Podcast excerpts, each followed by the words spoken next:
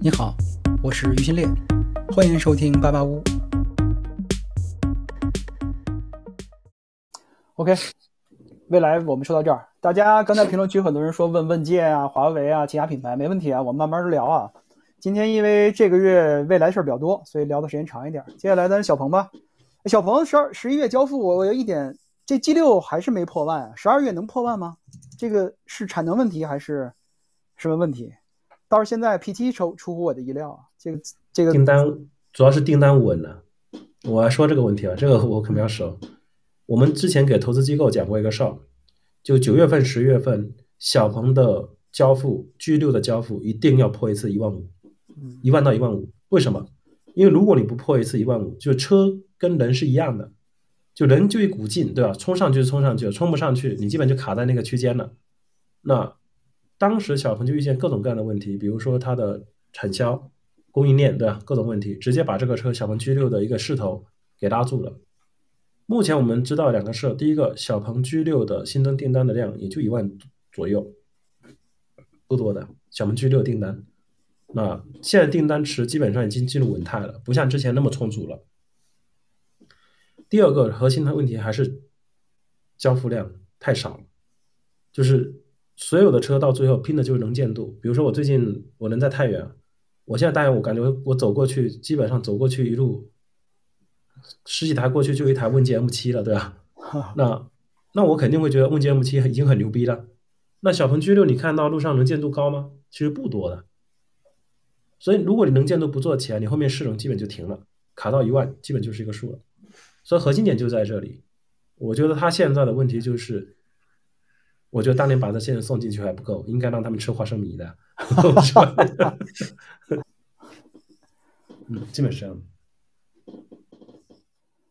然后这次曹老师也去试驾叉 X 九了吗？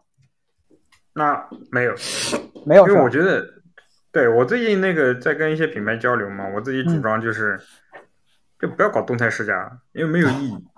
我现在跟大家就是说，对，静态再加 AD，这就是你这辆车，就是说给媒体去试驾或者说去拍内容，就拍这两个东西就够了。因为其他东西不需要。现在我们能看到，就一个车从底盘往上面车壳子的部分，贡献了百分之九十的价值，那个底盘是百分之十，那我为什么还要去开它呢？所以我跟小鹏那边的人说，就是我们如果如果说我要拍一期叉九的视频的话，我们是放到过年的时候去拍，因为这个才是对叉九最好的宣传，人够多，有场景，OK，我才能拍这个内容。你让我现在去跟那些媒体一样，我就拍个视频说明书。我把静态的这个东西，车舱里面东西再给你讲一遍，然后拿屁股说，哎，这个车过沟坎不错，哎，滤震真不错，真有高级感，没有意义，我是觉得没有意义。我现在跟各家的营销口，对吧？就基本上头部的新势力，嗯，都基本上都聊了一遍。我我一直在就是鼓吹我这个观点，就是你要去根据智能电车的技术的变化，去改变你的整个营销的打法，那就是动态这个东西就不要做了，做了没有用，没有意义，它就是浪费钱。那你为什么要去做呢？对不对？那你就很简单一点，早上我比如说从机场或者从酒店，我用一辆车，我 AD 开到那个场地，就是那个静态拍摄的场地，拍到那边之后，对吧？那旁边可能会有附属赛道。好，如果有的传统车评人他脑子转不过来，那就让他去拍。剩下我们这些媒体给我充足的时间、充足的车、充足的空间，让我去拍静态。好，我一天把你这内容全部拍完了，然后我剪出来，我给他看。给观众看，观众看完之后就是你发布会，发布会完了之后，然后用户就下定，下定完之后马上就交付，拿到手里面，我觉得这是最理想的一个状态。嗯，所以我现在就为什么不在微博上跟人打嘴仗了呢？嗯，不太在乎这个东西，我只要去改变厂商就好。我改变厂商的营销部门，我让跟我作对的人都没饭吃，那就 OK 了嘛？这就是对吧？断他的根儿，对不对？从经济基础就挖他的根儿，直接给他撅断了，那这就是最好的选择。就你跟我作对有什么用呢？对，你跟我作对，我我直接是连你媒体活动，你安身立命的根本，你连做内容的根本，老子都给你撅了。车座不开，不光是我在微博上吹的暴论，我还要去改变这些，就是媒体这些，就是汽车品牌的这个营销部门。我让我让你就是车就没有动态环节，哎，有本事你就来，对不对？哎，小老，呃，不是抬杠，我是有些疑问啊。就比如说啊，你看最新这个华为。你很推崇的品牌，它也在做这种运动型的轿车，一方面之前你谈过，就说对轿车产品的不认可，就大家不应该新车做轿车了，呃，应该因为是自动驾驶追求一个终极形态嘛，这个能理解。然后呃，包括运动和年轻化，这个你也认为现在是用户不需要的，其实更多的是做不开这个角度。但现在包括你看像华为啊，它智界 S 七是一个偏运动、偏底盘调教的一个轿车。另外，他明年不论是跟江淮还是跟北汽。他也在做这种轿车，行政级的轿车，甚至有号称对标迈巴赫的轿车。一个是你你怎么看？就是那华为系它的智选车也好，或者甚至它的这个 Hi Car，呃，华为 Inside 也好，他们来做更多的轿车产品，同时也在做侧重运动年轻化的这些产品。就是这个跟你的观点是不是冲突呢？没有冲突啊，这咋冲突啊？这一点都不冲突啊。首先第一个就是。我觉得是这样啊，我靠，那条微博忘了写了。这两天事太忙了。就首先，大家在做轿车的时候，我觉得并没有经过，就是说很谨慎的，或者说详细的市场评估。就大家现在做轿车，你别看是大家说的人五人六的，就各种给自己什么找花样，什么啊各种乱七八糟，不是的。只有一点，因为特斯拉做了，因为特斯拉先做了 Model 3，再做了 Model Y，所以我也要复刻一遍，我也要先做个 Model 3，然后再做个 Model Y。你看大部分品牌是不是这样？它其实没有自己的独立思考，真正有独立思考的只有理想跟华为。我们去看问界，问界现在出了三款，全是 SUV。我们去看理想，理想出了四款，全是 SUV，对不对？其实结果都是这样，就是因为特斯拉做了 Model 3，所以我才要做一个轿车，因为这样风险低啊。啊，特斯拉证明它的成功，但是谁都没想到的是，Model Y 现在一个月卖五万。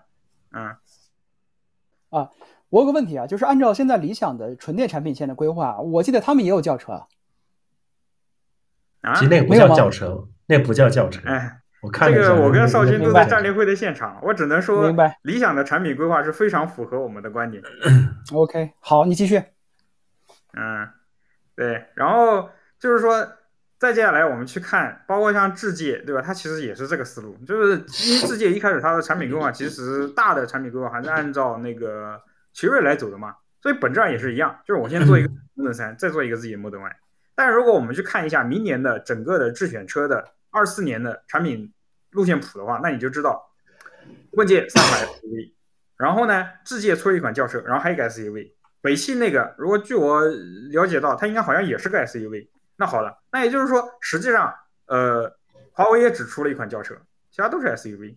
那这个已经很明确了。然后理想全是全是 SUV，然后还有一个 MPV，那这说明什么？那说明这还是不做轿车啊。嗯，然后智界 S7 我们能看到，就它的订单距离 M7 其实还是有比较大的差距。当然，一方面是因为它是轿车，另外一方面也是因为这个确实展车没到店。这个我跟华为最近在几次交流的过程当中，他们自己人也觉得这确实是一个很大的问题。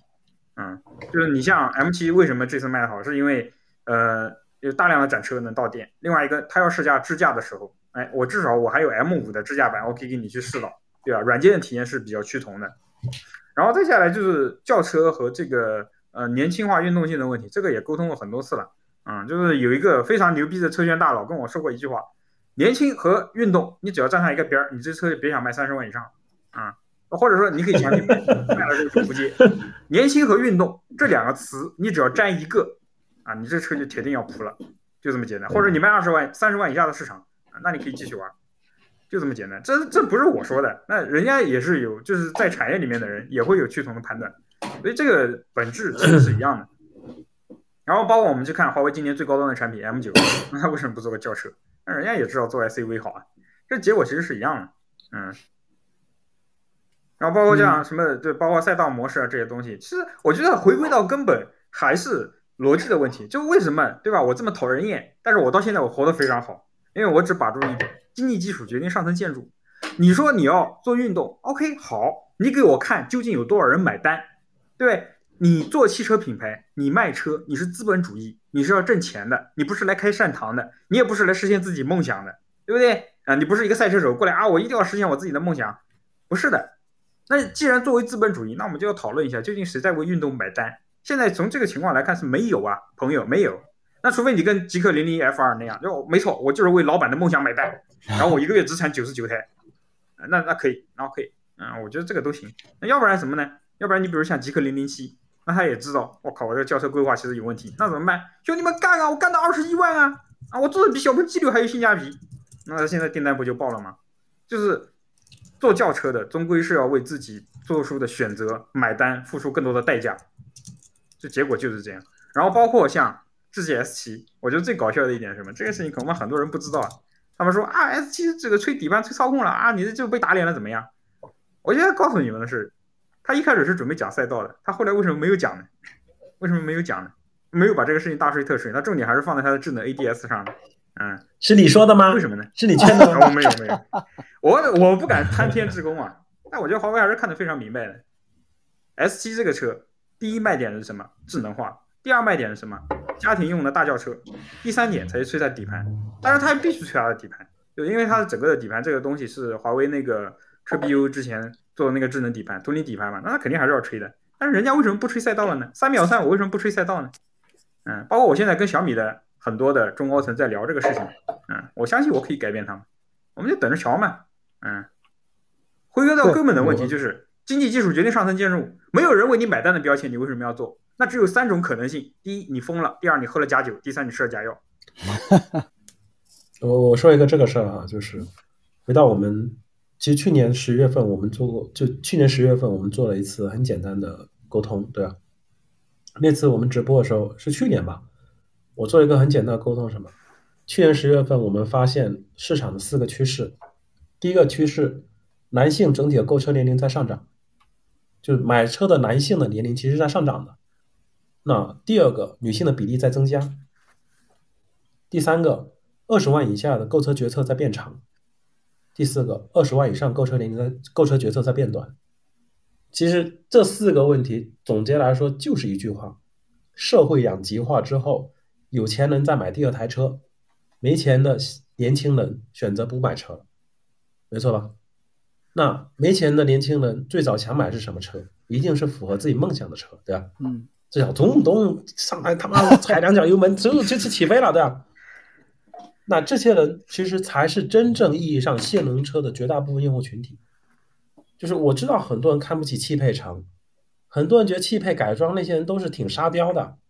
但是我说心里话，我因为我真的做改装板块的运营，那些所谓的性能高性能的改装，在每个城市里面都是凤毛麟角，永远都是那些很有钱的富二代。你我我经常看到有人说，哎呀，我家里很穷，但是我玩改装，你他妈一定是骗子，你他妈是一定是骗子，因为你没这个能力去做这种高成本的事儿。所以从本质上玩那些人永远都是高，我们不能说富帅，那。不能说高，也不能说帅，但他是一定是富的。这种人在每个城市里面都是极少数的，绝大部分的用户追求性能的核心的用户就是汽配城里面那些小伙伴，就是普通人，只是追求自己的性能理想。但这些人从我刚才已经讲了，就是最核心的点，年龄在上涨，这些人在回归现实，在回归现实。那 回归现实之后，就导致一个很直接结果。他们是自己在主动放弃性能运动，不是说谁在逼他们，而他们主动放弃。而第二个，女性女性用户更不会考虑性性能了。二十万以上决决策周期变短，恰恰是因为我我自己是认为啊，恰恰是因为现在很多车的商圈刚好就在就商圈里面。嗯，我带着全家人去看，很快就能把这车做决定了。我以前在卖车的时候，我们店。都开在哪里？都开在很远的地方。呃，孙少军不要爆粗口，对不起，我不爆了，对，我错了，我道个歉。那我我我说一个我自己经验啊，以前我在卖车是什么样子？我们店，我直接说地名啊，我们店在泉州南环路，另一个在晋江跟石狮的中间。那用户基本上是要坐的班车，大概半个小时到一个小时过去的，往往是家里的。老男性用户先过去看一下，然后过段时间之后带着全家人再去看，对吧？因为你每次去你都得搭班车，你都得打车，其实来来回回挺不方便的。但随着新能源车都摆在商圈展厅里面，又越是有钱人，越是逛商圈的，他看的速度很快的，一下就过去了。没钱的他反而是因为他要多方对比，或者是普通家庭他要多方对比。今天这家店看了，我还得去另一家店看一下，对吧？能不能更便宜点？我还得跟其他渠道看一下，所以你就能看到什么？在目这种情况下，你强调运动，你做不起来。这是多方因素决定的，不是你想不想，那我再回到极客，我我说句可能很不好听的话，我觉得极客自己都没想清楚极客零零一为什么好卖。我看很多人在说啊，极客零零是因为运动性能，所以他自己就说零零一 FR。我不认同 F 零零 FR 的，我们赌一点，我觉得他订单不够。我们赌一点，我觉得他订单不够。就他现在自己说预售，我相信这个订单估计也是不够的。我们赌一下，为什么？还是回到核心点，真的这个群体太少了。很多人为什么买极客零零一，就是因为它大，后排真的大。又回到我们讲的一加一加 N，对吧？刚才讲大空间的，而且它有性价比。目前大空间的三个车都被谁占领了？其实你仔细想想，恰恰就是头部的几家，前期里面的头部几家。第一家极氪零零一占据了大空间的轿车，这个空间被它占了。第二个是 L 九，L 九把天 L 九就理想这个人是最早想明白的，所以 L 九、L 八、L 七把整个 SUV 的大空间全占了，你其他人连张连这么连汤都喝不到。为什么在九月份、十月份出现了大规模的逃亡？所有的品牌都在逃出三十万以上这个区间，核心点不就是因为理想太强势了吗？大家抢不到量，所以大家往后跑。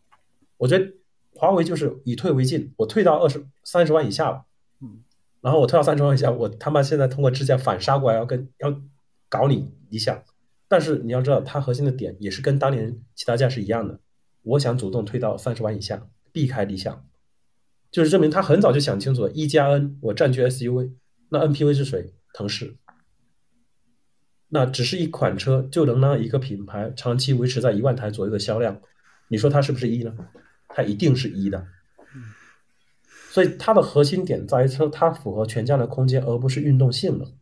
我我当然知道我讲这个东西，直播间有有极客的朋友在听啊，但是我就是这么想的。我觉得如果极客自己都没把这东西想清楚。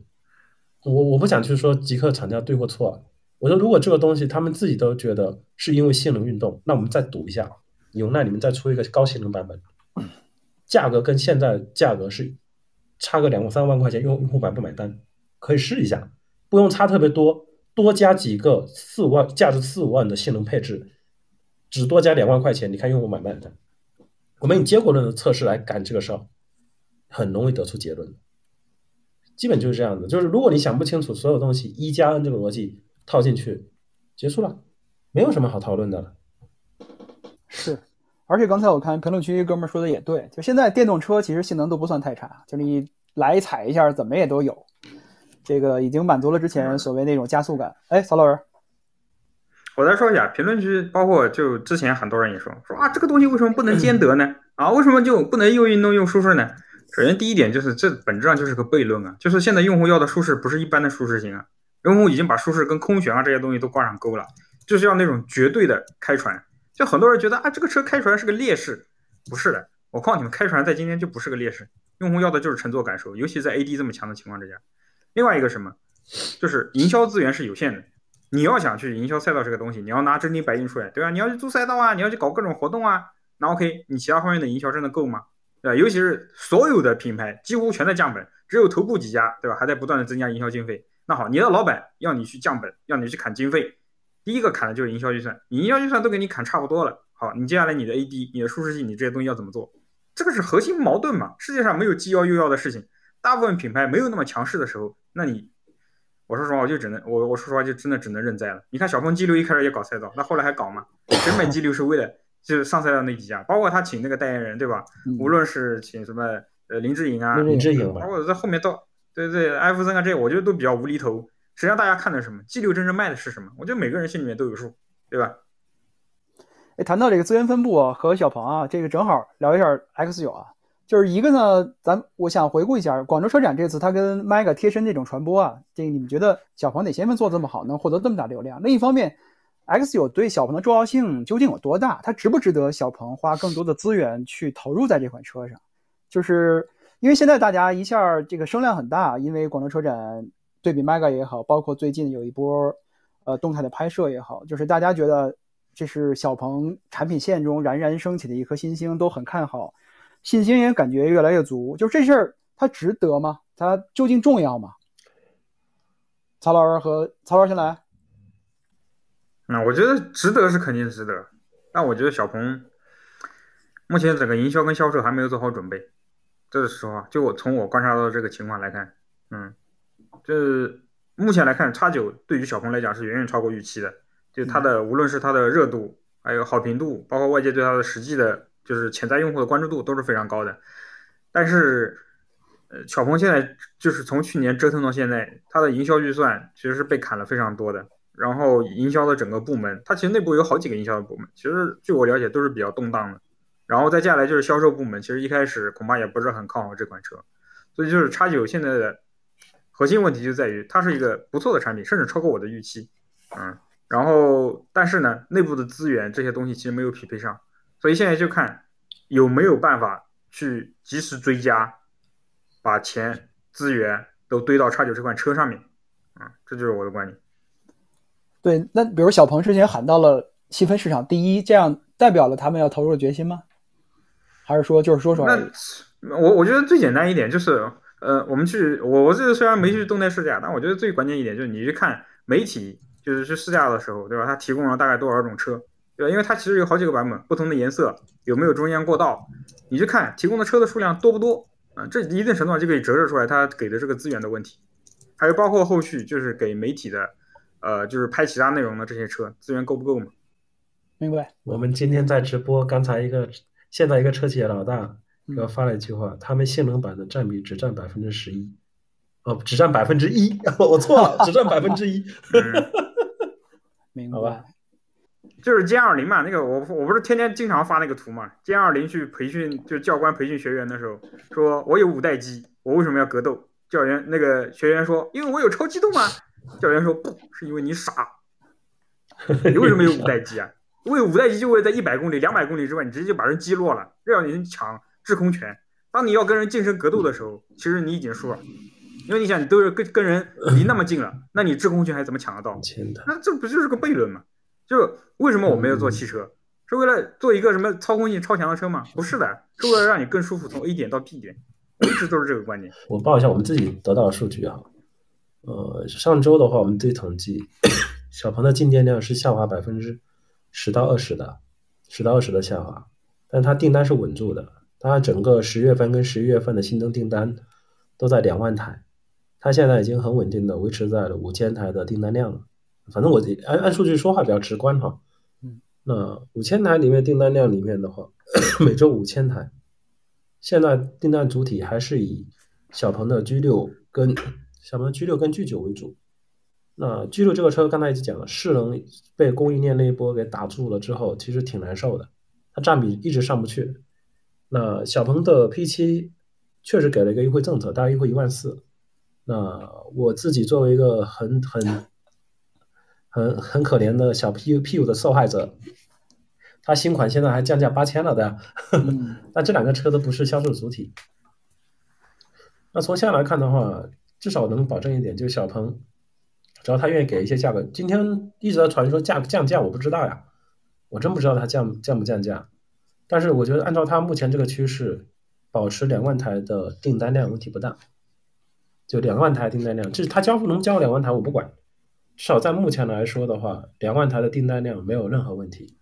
我降一万，降一万这个政策很早就有了，他只是把选装基金变成现金优惠吧，估计，对吧？那。我刚下飞机，我没看呢，对。那至于小鹏叉九这个车的话，因为我们很早就知道了，我们最早还做快报的。当时统计的时候，小鹏叉九的接近自动有效真实订单的话，应该是八千到一万台。那你当然没有办法跟 Mega 比，Mega 当时是直接干到两万台的，但 Mega 之后也没有订单了。就现在我觉得很搞笑，什么 MPV 这个市场，经常会出现说你刚上市两三天，订单占了百分之七八十，后面就没了。什么声量都没了，就连传播声量都没了，就证明说，现在会买 NPV，尤其纯电 NPV 的用户群体，都是很早就决定要买这个车了，他只是在等产品出现而已。那从现在来看的话，这个车明显冲击到两个车型，第一个腾势 D9，腾势 D9 已经很明确被冲击到了，占大概占了百分之十到二十的客户占比是腾势 D9。那第二个的话是极氪零零九。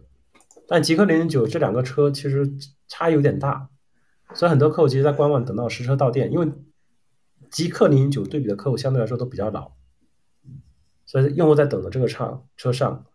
我自己觉得，如果按照目前这订单量，月交付两千到三千台，基本就差不多了。两千台到三千台，那因为 MPV 市场确实不像 SUV 那么容易被市场接受，尤其是纯电。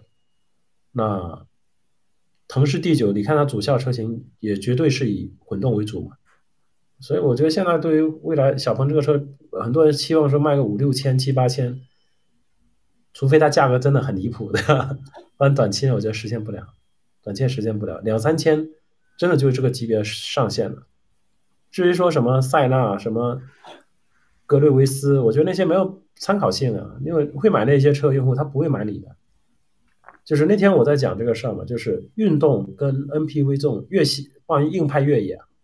为什么这次硬派越野？我觉得你什么姚十八的呀，会闹那么凶？就是老派的那帮人对新的玩家，他从一开始他不会受欢迎的。你看运动是不是也一样？燃油车车主说：“哎，我只喜欢闻燃油车、汽油车的味道，对吧？汽油味。”然后 NPV 说：“只有呃开日系车这些人才懂得什么叫 NPV。”你很难去短期内改变这些老老家伙的心态的，你只能是期望你能吸引更多的后来者。然后慢慢的在体量上超过前者，那这些都需要时间了，越细分就越需要时间，基本就这样子吧。我对我觉得小鹏现在就有个好处在于说，他把所有的销售渠道、产品都拉回正轨了，这个比什么都重要，其他都是假的。我们风云基本解决这个事儿，现在真正摆在我们我们最近在调研它最大问题是，它渠道好像做的很激进，他真的把所有东西都交给都还给经销商了，而且。在鼓励片区型的经销商的独家，那 我这我觉得这可能来源于王凤英自己的自信吧，因为他当年确实在燃油车时代，就是把经销商管成直营店这个点，让所有人觉得非常厉害。但是我现在有点担心，说如果在目前还这么玩的话，能不能控得住？因为这个时代有点变化嘛，那看呗，对我觉得基本就。是这次在这个财报电话会上，他们也分享嘛，说到计划是到二零二四年年初新增五百家经销商的门店，这个数字还是挺激进的，不知道能不能 hold 住啊？因为我觉得他们接下来往二十万以下俯冲了。如果按照目前这个定价，应该是很多主销车型都要干到二十万以下，因为它现在越来越像比亚迪了。啊，我觉得现在小鹏反而不像理想像蔚来一样想走高端化。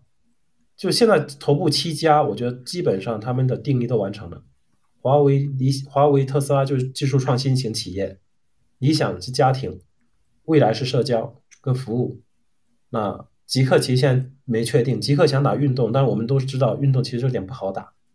那腾势背靠比亚迪，小鹏亲民的技术，亲民技术就是上限就比较低了嘛。嗯，所以我觉得它接下来可能一些比较家用主流的车型可能会比较多吧。对，包括明年它不还要出那十五万的叫什么 Mona 那个平台的车呢？对，有可能可能在渠道方面也会为这些做一些准备吧。所以即便是到时候分网，他可能也现在要开始准备他的销售网络。OK，我们结束小鹏，这个尽快进入到理想吧。就是这次理想在微博上也点名曹老师了，包括刚才提到邵军也参加了战略会，就是。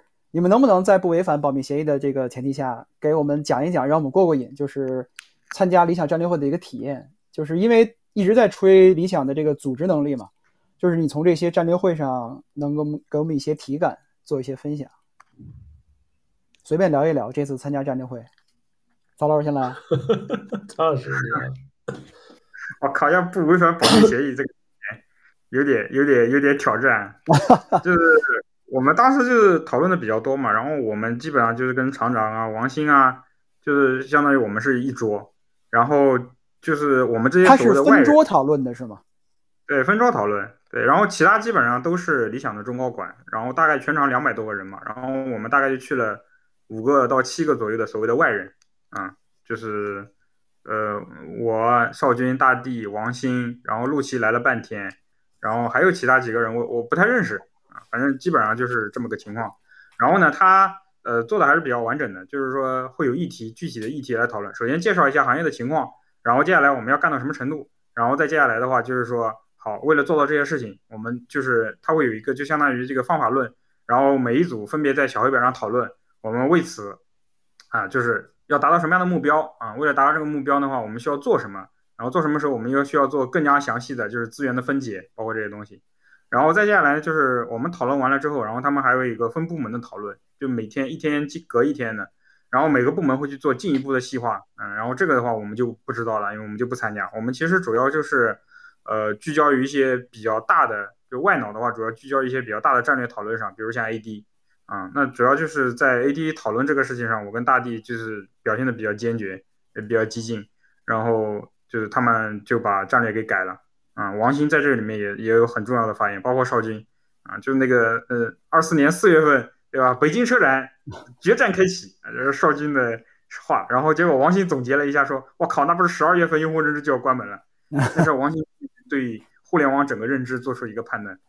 所以我其实你知道吗？我这之前最有意思的什么？就是我我不说我参加过理想战略会，我把这两句话扔出来，然后你就发现所有人都在喷。说啊，那那怎么就定义这个车厂里面就竞争要变成这个样子，对吧？你这鸡对吧？把太阳叫起来了。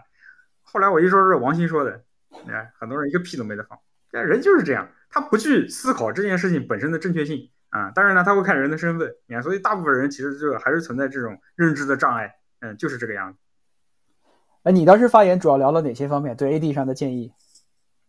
那屌啊，就疯狂的屌啊！我当时直接说问题出在前三排啊，你 A D 这个东西对吧？那么不重视，那么搞到现在，呃，你搞不过华为也就算了，输了小鹏也就算了，再这么下去要输未来了，然后他们就重视了，又黑我未来我。嗯，呃，所以所以情况就是这样嘛，所以当时就是呃，确实非常牛逼啊。首先第一个是什么，他们开会的时候不会准备非常冗长的 P P T 啊，就非常简单明了易懂，就是比发布会上稍微粗糙一点，但是就是字也不多。然后再接下来呢，就是我们开会的时候，每次议程什么东西，用飞书文档直接就投屏投上去了，所以要改个什么东西非常快。包括像每组的都会有一个专门的人，就是负责记录，嗯，就是每组讨论的东西，然后快速通过飞书文档，几十个人现场协作，把所有的东西全部同步到那个大屏幕上面去，所有人都可以看到。所以它信息共享真的效率做得非常高。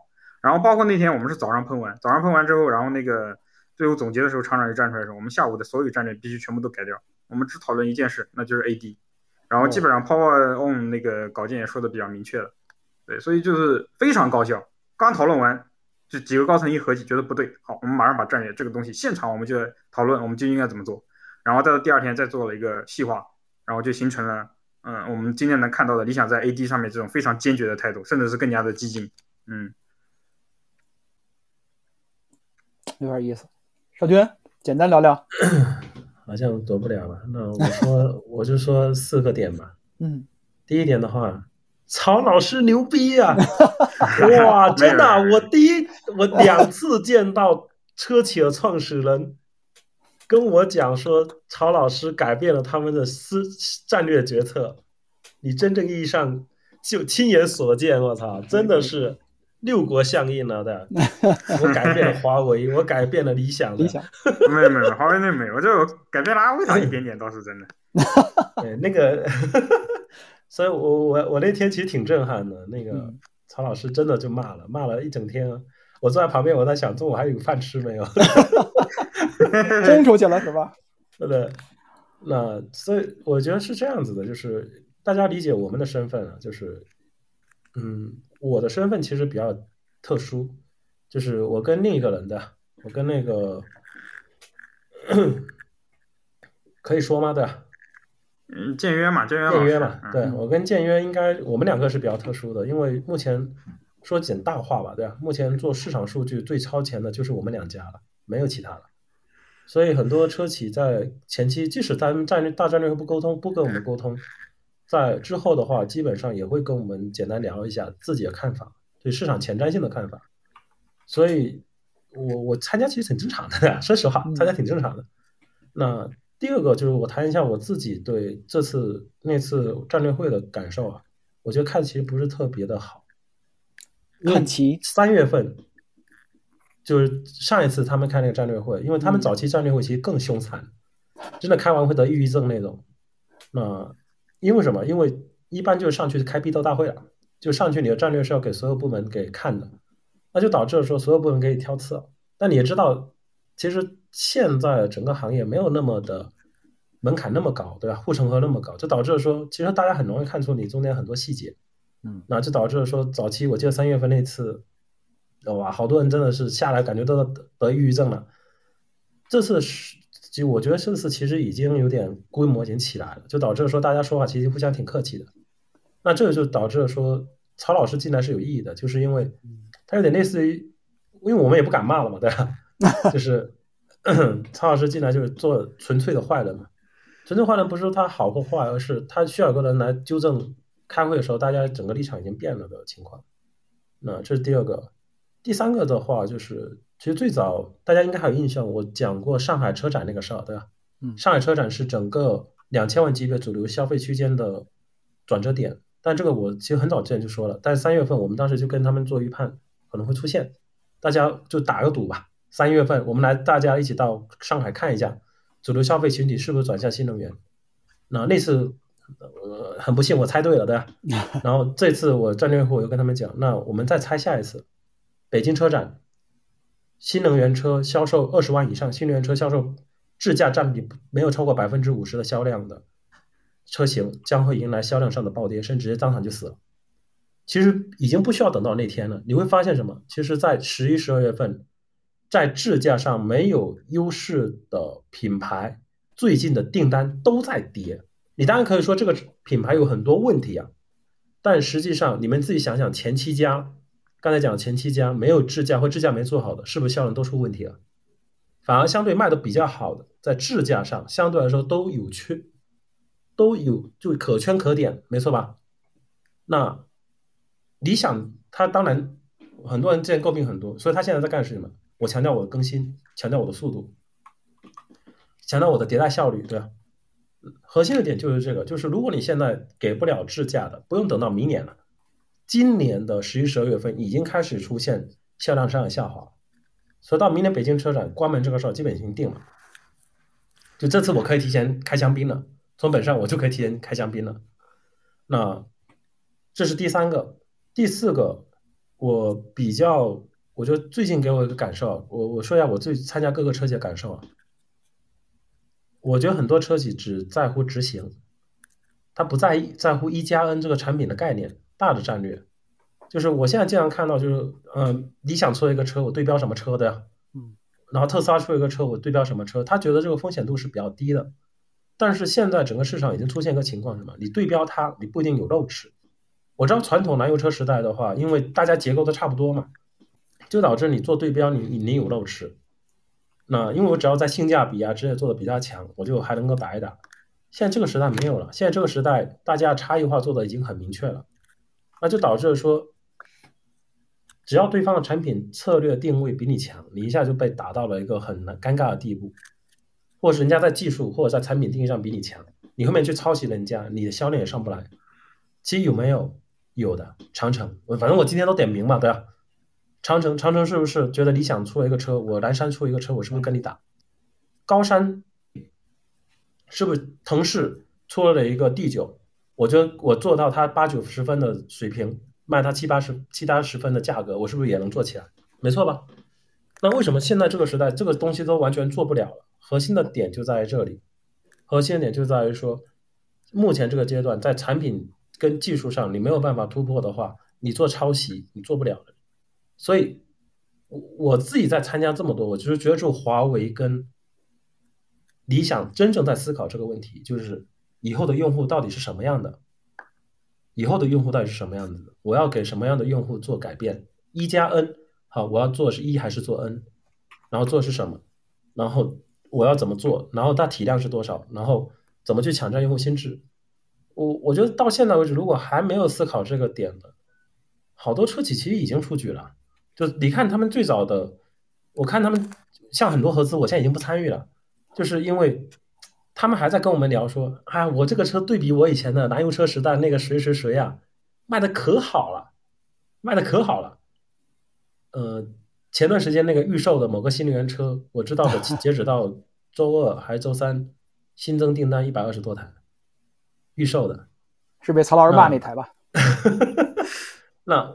你你会发现什么？就是你只是做抄袭，或者是你比只是比以前强，你没救了，你没救的。就是如果你不能找到自己新的卖点，你去做这个事儿，这个时代已经结束了。所以想清楚大的战略。目前来说，我只看到华为跟理想在想这个事儿。我发现其他车企根本没有一家在想这个事儿的。当然，我可能接触比较少，我现在没有看到，我只看到这两家在想。那我觉得接下来华为就理想自己出的，我们赌一下 M 七八九。我觉得他们出来车既不像 SUV，也不像 MPV，更不像轿车。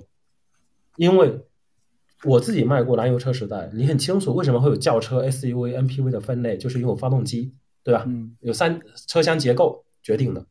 但是以后空间完完全往新里面走，就喷气式战斗机的时代，这些定义是假的。我从头到尾认为这些定义是假的，它只是以开车的舒适性去做判断的。我觉得华华为会往这方向走，理想会往这方向走，就跟我们以前看到很多概念车在未来会陆陆续续出现，而这些的产品定义将会由这两家，甚至可能还会两到三家去做决定。其他家从现在来看，我觉得都没有抓抓抓住这个机会，或者是说他们还在纠结说我要抄袭谁，我才能卖得好。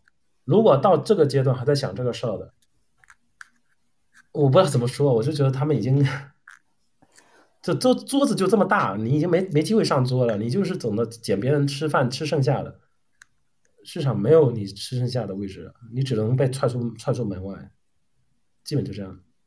明白。从这个角度，赵军讲完了，我确实更能理解为什么 Mega 会作为理想的一个整体品牌的一个旗舰的产品了，它确实。后续的整个的产品的定义都会改变，但是这个刚才邵俊谈到宜家恩的这个这个概念啊，那和智驾的关系是什么呢？就是刚才谈到了一，其实主要还是一个从空间和用车功能角度来看的，就是智驾为什么这么重要？大家现在所有人都谈，我觉得好多人，包括我吧，不知道它究竟为什么重要，是在觉得它应该重要，就是你们看到的是。它重要的原因是什么？比如说是用户的心智真正的认知真正改变了，他从需求上觉得需要支架，还是说他在购买的时候一定要对标一个产品？比如说华为已经成为一个标准了，华为有的我购买其他车型的时候一定要有，所以我要买一个新车就一定得有支架，不管我是不是真的需要，还是说它的价格定价策略很很好，多一万块钱多两万块钱就可以多一个很有噱头的支架功能，我不买白不买。就是为什么支架会这么重要呢？在明年四月份这个节点之前，因为有个很直接的关系啊，就是如果你不做支架，其他东西其实已经卷得差不多了。就那天很多人说，为什么安全不是重点？因为大家都挺安全的。为什么智能座舱不是重点？因为它智能座舱其实都挺差不多的，对吧？除非你上了 AI，或者是你在车内功能上做了巨大的革新，就跟喷气式战斗机定型以外，你很难再做了。呃，我说两个我自己直观的感受啊，我觉得智驾第一个，它不是一个有门槛的事儿。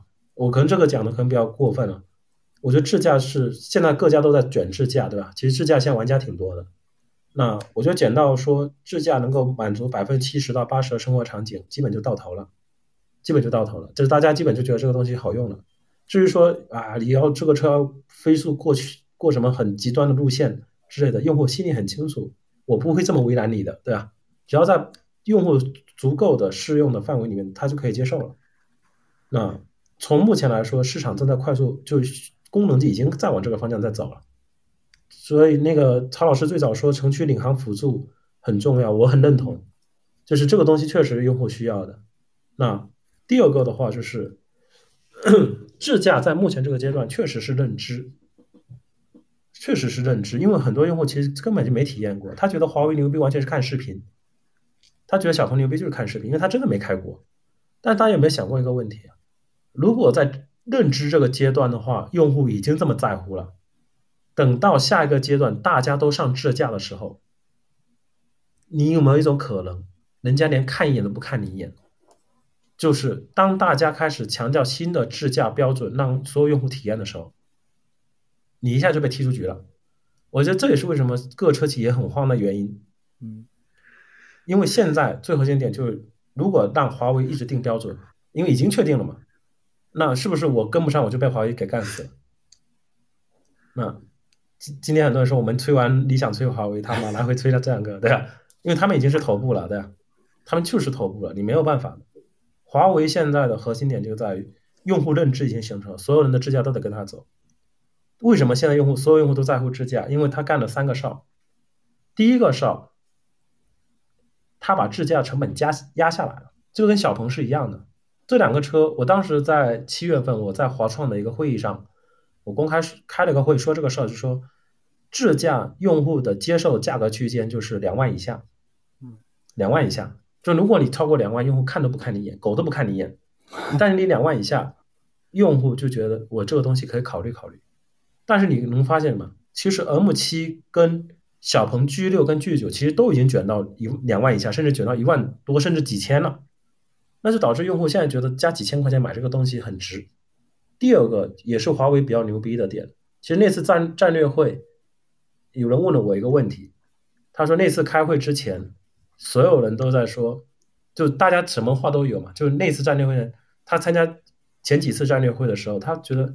有聊辅助驾驶，有聊自动驾驶，就智当时的智驾概念是没有统一的，自动驾驶、全自动驾驶、智能驾驶、辅助驾驶什么都有。那天开会，所有人都聊智驾，嗯，统一了，瞬间就统一了。那他说为什么会出现这种情况？我说你问其他人不知道，我知道，因为我们七月份一直在跟进华为的智驾的逻辑，就是嗯，华为当时搞了一个内部的东西，叫做重新定义智驾。当时重新定义智驾，从现在来看，最重要的点是什么？智驾等于安全，还记得吧？嗯，就智驾等于安全。那用户就这时候对用户来说，智驾不只是效率的提升，还可以保命。妈的，这个车这个溢价在降低的同时，它的价值本身在暴涨了，在用户认知也价值暴涨。所以在用户现在眼里，智驾可不只是单纯的提升效率，它还要提升安全性。那你说用户怎么可能选择不要？用户就一定会要这个东西的，用户就觉得这个东西他妈你不给我，你甚至比不给我被动安全的东西都更过分，对啊？因为华为已经强调安全了。你可以，当然你可以说啊，其实这个东西啊没有华为吹的那么牛逼，你华为说的这个东西真的他自己都做不到，但不好意思，用户认，同时前段时间的测试，对吧？各种案例都证明说他确实做得到，那你还跟他争什么呀？你肯定等着被他打死了，你要么学他，要么被他打死，你没有机会可选了。基本就是这样子，就是智驾已经被华为到现在为止为什么这么重要？就是因为华为提前上场了，把智驾的我们最早定的其实到去年年明年年底，是华为用自己的概念强行把大门，就老子不想让你们到年底了，老子大门到年中就把门给关了，年初就把门给关了，那。关了这个门，你在外面怎么叫都没用了，对，只能在里面这些人自己玩了。明白，曹老师，你是怎么喷醒喷醒理想同学们的？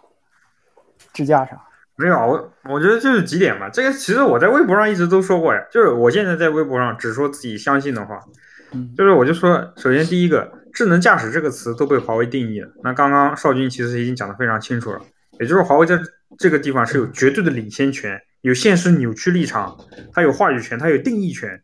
现在情况是，如果你不跟，就会很危险。华为会不会把你就是喷成非智能车，或者更直白一点，就是弱智车，对吧？很多 M 五的跟 M 七老车主都戏称自己买了个弱智版回来。那以后会不会这样？就是这个情况是很恐怖的。就不光是理想，你包括像小鹏，就是在我看来，小鹏跟华为的城区辅助，它的能力其实是基本上很接近的，就甚至是互相领先。因为就版本推送的不同嘛，可能这个月我领先一点，下个月我推个新版本我更领先一点。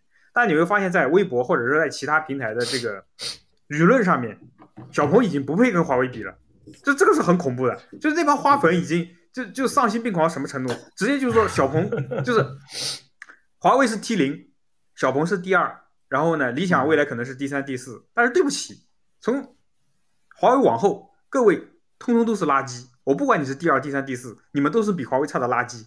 我操，这个定义权真的太恐怖了。然后呢，就是你想想看，如果这个东西出来，那都不是说溢价不溢价的问题，而你车能不能卖出去的问题。所以这个东西其实是很离谱的嘛。就你变成不智能了。对，就变成不智能，就是新势力，新势力。很多人不买你的车，是因为你新，他不信任你的品牌。但是现在这么多人买你，也是因为你新，你有活力。很多人觉得你这个品牌能提供完全不一样的东西，能打开不一样的局面，所以大家来买你。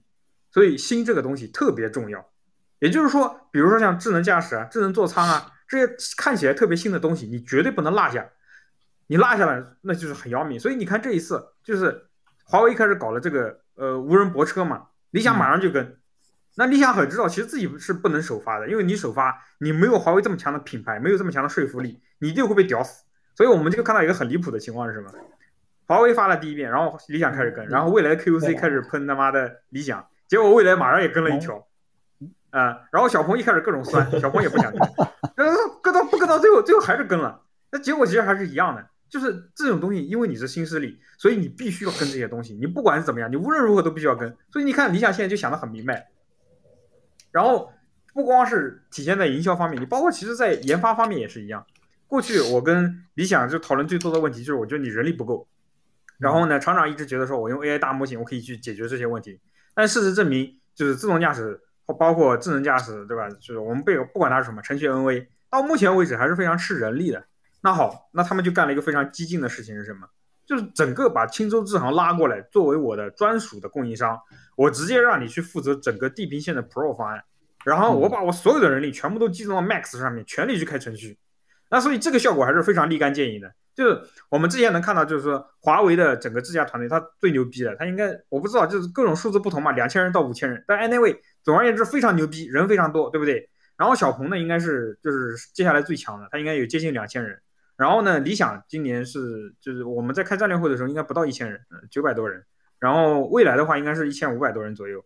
但是呢，理想通过这段时间的扩招，对吧？通过他对青州智行的整个的，就是应应该是就拉过来就做一个专属的，就直接就在厂区里面办公嘛。他相当于一下子把他的自驾团队从一千人不到扩张到了应该接近一千五百人的水平，就直接就扩张了百分之五十。那你也能看到，就是说他们在这方面其实是非常激进的。所以我现在非常看好理想的 AD，我吹起来我就大言不惭。为什么？因为人家的人力都扩充百分之五十了，然后还会持续的扩张。那明年他会招到两千人以上，然后再加上他的整个组织力在不断的进步，然后他的现在路线也选对了，嗯，然后嗯嗯，还有一些不能说的东西。明年大家会看到理想在自驾方面极端的激进，啊，然后就是，所以我觉得就是他明年去追小鹏，我觉得相对还是比较乐观的。嗯，追华为这个看情况，这个要看情况，因为华为本身也在不断的进化，就是。我觉得华为还是很恐怖的，就是哪怕对于我这种媒体来说，因为什么呢？之前我们去看智能驾驶，所有的技术评判全部都是依赖于特斯拉，因为特斯拉是先行者，它是理论的创新者，对吧？各种先进的工具，包括这些案例，全部都在特斯拉那边。我们之前一直认为说什么，一个车卖的越多，然后呢，你呃预埋的智能驾驶的硬件越多，你拿到数据越多，你就形成一个越强大的闭环，然后这个飞轮转起来之后，你就特别牛逼，对不对？那像华为不是，我们目前能看到最搞笑的是什么？就是。智能驾驶数据最多的反而不是很厉害，比如像蔚来，比如像理想，最牛逼的是谁？最牛逼的华为，它一开始根本没有车，它只有测试车。它一开始那个什么北汽的那个什么，我们要不要控制一下？再吹下去，我操，底下都评论区都没法看了。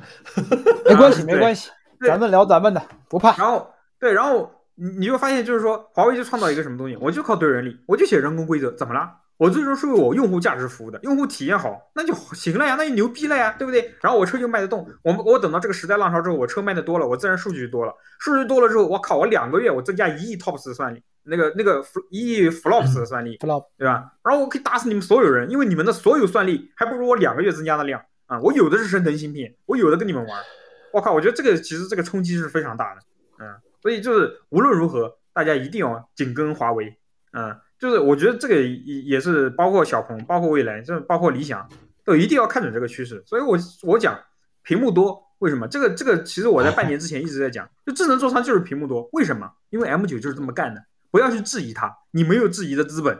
M9 既然这么干了，你唯一做的就是跟，你不配不跟，你没有那个资格不跟，就这么简单。以前我确实不是很理解曹老师关于屏幕的这个这个这个这个说法这个观点，但是现在我我理解了，就是实际上它是一个定义的能力，咱不说它真正的用户需求是不是，它定了一个标准出来，就是它有能力做这样的市场的定义标准，这个确实是。包括其实我多少也理解一点，比如说这次理想它的新的这个 OTA 的五点零要做什么 Mind GPT 画画啊什么这些东西，我多少也能理解的。虽然我觉得那东西不是很实用，但是不重要。这个它代表了它的智能能力，包括一些新的东西，这个确实确实能明白。但是另外一个角度，曹老师，这个大家要跟这个智能的话，说实话成本还是很高的。包括像华为做到今天这样程度，刚才谈到了这些算力的基础，其实大多数品牌没有能力做这个，对吧？你说魏小李这个已经算这方面投入非常高的，勉强能跟上。那剩下的难道就只能进入 HM 或者说鸿蒙智行才能够跟上华为的这样的智能驾驶的能力吗？他们自己做其实太难了。以后这个大模型也好，包括这个算力也好，包括它的人力也好，投入是巨大的。它的卖的车的销量能不能 cover 这个成本？其实很很容很多人算不过账来的。嗯，对啊，那那你为什么要活着呢？对不对？这是一个。我觉得为什么为什么大家都觉得就是这么中国汽车市场有这么多品牌是很正常的？它不正常啊！你想，我说最简单一点，你汽车再牛逼，你一年在中国就卖两千万台。中国手机市场一年有好几亿，最终只有五个品牌。你汽车品牌为什么要这么多？你也可以只有五个品牌嘛，那不解决这个问题了吗？明白，就是加剧了这个淘汰的速度，智能上的东西。那那就该死呗！这本来就不正常。你汽车你那么点量。对吧？一旦进入到软件的竞争，软件会天然逼迫硬件的销量，它会要求你的硬件终端有无限的销量，以此来摊平整个软件的开发成本以及它的整个的用户的基数。因为一定是这样，你要开发软件生产，你必须要有强大的就是用户的基数。一旦进入到软件的竞争，一定是这样，就是巨大的垄断，几个品牌吃掉整个市场，一定是这个样子。你看，曹老师其实也会。曹老师也会很好的讲道理，但是呢，在这说之前，曹老师会说：“你们怎么不去死？上来就先炸场，就医生开个药吧，好开砒霜的，开砒霜给你条绳子的，自己解决去的呀。你看外国就有安乐死啊，对不对？那治不好了何必呢？不如去死。对呀。OK，咱再简单说一下 Mega，这个最近又说要推迟发布会，这个 M 九有关系吗？内饰动不动啊？内饰不会动啊，那肯定不会动，那动也来不及啊。因为一一直谣传前这个各种 KOL 说什么厂长要反悔了，因为大家会相信，知道吧？会相信厂长会做出一些呃不同一般的举动，所以这样的这个传言会非常有市场。然后包括最近有传言这个推迟，推推迟是为什么呢？跟 M 九发布有关系吗？我不知道啊，目前还没听到消息要推迟，只不过我们的那个就是做内容的时间是推迟了，但是具体发布会不知道该怎么调。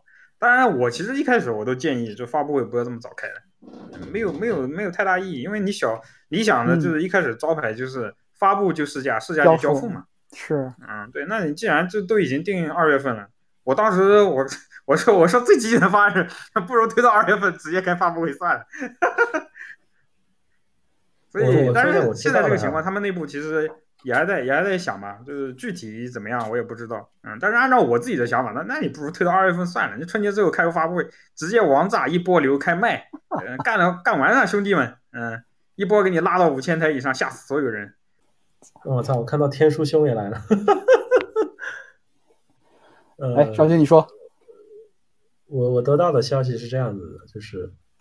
十二月份所有的车企其实都在等一家的发布会，就是问界 M 九 M 九，所以不存在说推不推迟这个事儿，就是所有人都等着 M 九上完之后我再上，因为小鹏叉九也要上的，嗯，啊，现在只有就类似于老大哥不定价，我们几底下几个人，大家大家就别掺和了，对吧？别想抢老大哥风头，等他上了，然后我们再上。所以我知道几个车企其实都没有定时间，都没有定时间。那现在是已经确定了，十二月二十六号，问界 M 九会上。嗯，那我相信其他几家应该或多或少都会往后推。那 M 九是叉九是十二月十号吗？我不知道。但其他几家我得到最早知道的消息就是所有人都在等小等 问界 M 九，没有办法的，因为它不定。你后面很多事儿很难做，因为这个车定很尴尬点呢，它定位确实卡在了 Mega X 九 L 九这些价格区间，它随时都可以定一个让其中一家当场暴毙的价格，所以大家现在的态度就是，那等你先唱吧，我你你不上桌就你不上桌，大家都别动筷子了。那小鹏有没有可能打一个提前量？我觉得是有可能的，但是不清楚。我只知道最早其实都没有定，所以我我那天听到说推迟。有点懵，对啊，因为有个问题是什么？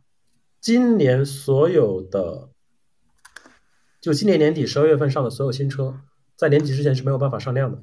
是，即使是像极氪零零七这种下个月马上就要开始做交付的，也就三千到五五千台的销量，对吧？那所以在我的认知里面，我觉得现在所有的就十二月份上市的车型，真正上量都要等到三月份，就疫情就不对，说错了，对吧？都要等到过完年之后，三月份才能正式上量。所以现在是在一月份发还是在十二月份发不重要，但是一定要等 M 九。所有人，我觉得现在的趋势就是一定要等 M 九，不等 M 九上，自己傻傻乎乎的先发，不是一件好事的。这这不算捧杀了，因为现在大家都互相看节奏嘛。就我记得有嗯有个车上的时候，也是大家互相在卡节奏，卡的特别猛。M 九这次，嗯，M 九华为这次聚集了非常多的资源。据我所知，它这 次的媒体试驾车的数量超过之前所有车型之和。是。就我当时跟他们说，我说试驾车不足，然后他们报了一个让我觉得还是非常不错的一个数字，五百台吧。啊不不不，媒体媒体怎么可能有五百台？呃，这绝对不可能的。嗯，因为产能是五百台。那你要考虑到门店嘛，对吧？媒体媒体车没那么多，没那么多。是，就是你会从边边角角的细节会看到，就是不过你会看到不断的有这些谍照、路照运满了 M 九的车在出现。有人说发布会都没开，为什么会出来这么多车？就是他们在做充分的这种准备。对 M 九，我觉得真的是一个划时代车，我觉得真的不算捧场。就华为自己对它的定义也是这样，就 M 九。会彻底定义智能电车，全新重新定义。但给我一个感觉，这个是非常离谱的。嗯，我我相信，我不我不太，我不了解具体它的技术，但我相信，我相信你说的，因为你看过了。但是你会发现，它跟 Mega 其实反差非常大。M 九看起来是一个很传统的车，对吧？老派的一个大型的全尺寸 SUV，大家都说啊 GLS，对吧？但是它里面放了非常多的最新的前沿的科技技术，让很多人都惊叹的东西。Mega 外形设计，大家都说会看到很未来、很科幻，对吧？但里面是已经市场验证过很成熟的东西。我不说它不好，但是它是非常成熟的东西。就是这两家两个品牌，他们最旗舰的产品，其实外形和和和智能的东西，其实差别是正好反过来的。对这个这个就是产品定义的时候其实完全不同嘛，因为之前的话在呃整个华为的产品定义当中，这一代的新的 M7 啊，他们原来觉得一个月能卖五千就不错了，他们是把所有的精力、所有的东西全部都投在 M9 上面，希望能直接打一个翻身仗。然后 Mega 呢，其实理想也没有想到就是 L9 能持续直接爆一万，那所以在 Mega 当初选择的时候，他们选择了就是在内饰方面需要去降低一些风险，因为说实话，Mega 的其他的创新点一点都不少，你想想看，整个完全重新设计的颠覆性的这个外观设计，然后它的车身的结构，就是 Mega 为什么要拖到春节之后，就是因为整个前车身那个就是碰撞受力的部分重新设计设计过了，所以为了安全性，它这个东西就拖到了春节之后，这个其实在他们内部评估是一个，其实是一个挺严重的一个事情，那以后不会再犯这个错误了。然后再接下来是什么，就五 C 充电那一套东西啊。其实是非常离谱的，因为五 C 充电的话还带着你的充电站的铺设，就所以 Mega 其实是一个很系统的工程，就是所以这就会导致它在内饰的部分它必然有降低风险的需求。然后同时来讲的话，就是呃我我跟厂长其实也聊过这个事情，他认为就是说在这个档位去买这个车的人，他们其实已经充分认可了 L9 这一套的设计的理念。那么在这种情况之下的话，他还是坚持他认为这套内饰是目前能达到的舒适性最高的内饰。那么家庭用户舒适性为最优先。至于媒体评价说缺乏新意，OK，那我们就等到就是说这个呃整个试驾车进店，真正的用户看了之后是什么反应？嗯，这个是比较重要。我这顺带着问一个问题啊，就是 L 九为什么到现在还能卖这么多？就为什么？这这个四十多万的车，当然有 Pro 一加 N 嘛，一加 N 嘛，你你想清楚一加 N 这个事儿就很清楚了。而且对手都太菜了呀，你看都是什么？歪瓜裂枣，四十五万到竞争做什么歪瓜裂枣？四十五万到三十万这个区间，一加 N 真的，一被他玩玩完全吃掉了，嗯，完全吃掉了，所以大家只能绕着他走。目前能打差异化就两个嘛，智驾的 M 七另一个就是蔚来 ES 六从纯电去打一个差异化，其他家能打什么呀？其他家根本就没有办法跟在三十万跟他产生拉锯战，全被他赶下来了，这是最麻烦的点。而且理想的降本其实是王道啊，第一个是扶持了大量的国产供应商，嗯，能把这个事情给做起来，包括像空气悬挂，空气悬挂绝对就是理想把呃宝龙跟这个孔辉给带起来了，不然的话就没有人能享受到便宜的国国产空气悬架。然后 Mega 的话会把国产的双腔空气悬挂，哎，也给你整个量给你拉起来，拉到一个规模，嗯，然后再接下来的话就是什么呢？就是降本嘛。我们前面说就是未来收购江淮工厂，说我可以降低百分之十的成本，但其实，在制造业还有一个莱特定律，你的销量每涨一倍，你的成本至少可以低百分之十五。所以现在就是什么呢？很多人说啊，理想现在就是各种优惠啊，降价降了好几万啊，哎呀，你看这竞争力啊，毛利啊各方面都不行啊，其实没有啊。人家降价现在能冲五万，他搞不好毛利还维持在正常的水平线上。为什么？因为他从供应链能挤出来的毛利更多了呀。你想想看，他从一万到五万，他这个供应链的毛利就是整个压榨出来的这个成本要要能到多少？所以这才是降本的王道，而不是缩在一个销量里面。就是从媒体角度来说啊，我明年我看好的 T 零级品牌，我一定会跟他们做强捆绑的，就是理想和华为。然后 T 一级别的话是像小鹏。或者如果腾势明年做起来，这把支架做起来，OK，它也是 T 一级，然后剩下的全是 T 二级别的，就这么简单。就我只要看他们两家就可以了。那其他家说实话都只是被影响的、随波逐流的品牌，没有能够定义和改写行业的能力，他们的销量增长也不会那么快。从组织能力上来讲，如果你不像理想、不像华为那样有强大的组织或者有那种变革的动力，那么你的月销量就是两三万就封顶了。你冲不到五万，你你要强行冲五万的结果，很有可能你整个组织都被撕裂了，就好像一个没有锻炼的人去打拳一样，你的骨头、你的肌肉会被撕裂的。OK，这个今天时间挺晚了，留五分钟，留五分钟，看看大家有什么评论区的问题。小米汽车啊，我对小米的建议就是明年就是两个字嘛，价格战和智驾。但是价格战其实是很恶性的，如果说小米要做价格战，所有人只会看小米的笑话，所以怎么办？用突破大家预期的智能化来把这个事情给拉起来。我做到老师，我觉得你给，我我觉得你拔高了好几个车企的预期啊！我现在有点 慌了。等一下车企，我只是给他们建议而已。嗯，那我觉得明年会很有意思啊。就是怎么说呢？就是嗯，我觉我觉得前那个韩露老师现在下了嘛，他有一次跟我打电话，我们聊了一些，聊了一会儿。他说：“你为什么要骂醒那些人呢？没有必要啊。”啊，既然你已经发现了一个金矿，那你最好的办法是闷声发大财，不要跟他们讲。所以我现在基本上微博不跟人撕逼，就为什么呢？看你们个个都要完蛋，对吧？我何必跟你们在一起，啊？媒体就菜批媒体跟菜批品牌之间互相捆绑，我觉得也是一种风景吧。那我也我也只知道智驾相对了解，明年智驾就是 Q 一看腾势 N 七嘛，腾势 N 七的表现将会直接决定整个比亚迪集团的整个智驾的战略。因为在这一款车上面，首先是只有它有激光雷达，然后哦 U 八仰望 U 八也有，但是那个车就算了嘛，对吧？U 八那肯定不是自驾为主打。然后第二个的话是 N 七确实集中了目前整个比亚迪自驾最精华的力量在做，所以明年一月份，呃，明年 Q 一我们基本上就能够看到比亚迪的整个自驾实际的能力是怎么样，就做城区，你能开多少城啊？你能够在城区里面表现怎么样？我觉得这个很关键，嗯。然后我觉得媒体啊，明年媒体也会肯定有一波啊。那么多媒那么多品牌要挂掉或者歇逼，那肯定有有一大波，就是这个媒体你要一起倒霉嘛，这是肯定的。那到时候我们就看笑话就好了。嗯，很多人想看我的笑话，我告诉你，你这辈子你都看不到我的笑话。我在大事选择上从来不糊涂的。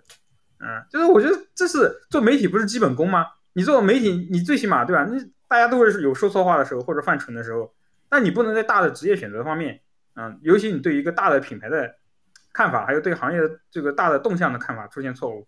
但我现在发现是什么？就是在呃智能手机的时期，其实数码的媒体看的都是非常明白的，所以我跑掉了，对吧？大家都看得很明白，然后大家使劲在一个很精细的赛道上卷，卷的真的连妈都受不了了，我就我就跑路了，我实在受不了了，我我我我是失败者。但是跑到汽车行业之后，你发现，哎，你看这么多傻子还在坚持自己的观点，勇气可嘉。那有的时候我会故意跟他们喷一喷，为什么呢？就要把它架起来，你知道吗？就他为了反驳我的时候，他必须要在他那个错误的道路上一路前进。那不然的话，他就下不来台，你知道吗？你下不来台更好，你下不来台，那不是便宜了我吗？挺好的。五点零的功能，我们真不知道。我们明天应该会考虑拍摄吧？明天应该团队会拍一个。就车贩现在是两个业务嘛，一个是数据嘛，一个是上门试驾。我我是觉得下一个时代没有那么多展厅了，因为智驾没有办法在展厅里介绍的。那至于说车评人这个事儿，我是不认同的。应该你们很清楚，我 我觉得数码博主啊，我我说个暴论啊，你看曹老师或看谁，经常说一些暴论，对吧？在很多人眼里是无法接受暴论。但是在我眼里，永远都是话糙理不糙的。我只看这个事儿到底对不对，对吧？你要是说你要看那个说话要好听，对吧？说话要好听，然后要会打太极，那看车评人呀，对吧？你去看一些乱七八糟的，你没必要看看我们的。你看我们你会很难受的，因为你会发现我们我们基本是会给结论的，每件事都会给结论。那每件事都给结论，就会导致一个很直接结果，就是我们承担了所有的争议，对吧？因为说错话一定会被骂嘛，说对的话也别人也不会夸你，所以他们关心你说对了的，只是会骂你。但是你要知道一个问题，就是现在的车评人真的能够影响到车企的人其实是有限的，而且这部分人真的很重要。我我我最近最大感受什么？可能这个是暴论，又又来一个暴论了。哇，你第三了，恭喜第三！我刚才看到一个奖牌的，嗯，我是一个暴论了。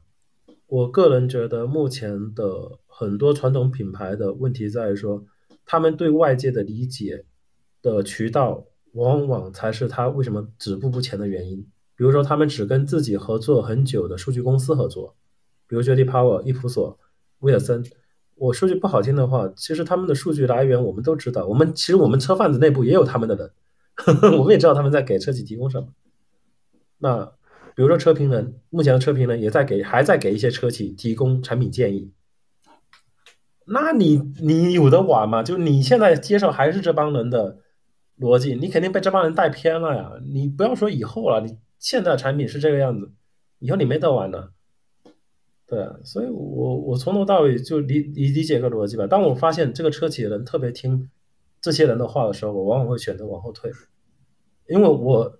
给我感觉说，他连你连他的话你都敢听，我操，那这个事儿没得救了，对，赶快往后跑。其实现在有一些自自主品牌还是听这些人的，所以我就不说话了嘛，我就往后退了。我对我离这些品牌就离得远远的。车贩子间谍组织吗？不是呀，对吧？是我们数据毕竟是最超前的嘛，所以很多对数据感兴趣的从业者，他就会跟我们一直合作。所以几方我们都知道吧，所以我我嗯，我从来不觉得其他家数据我就很迷信或者之类的，都看得清楚，对吧？好吧，我我觉得还好吧，我觉得还好，可能我性格跟少军不太一样，少军是那种我看你是傻子，我就不想救你，离你远点。我说不是，对我看你是个傻子，老子也要超度你，我叫物理超度你，嗯，我就上去 PUA，你知道吗？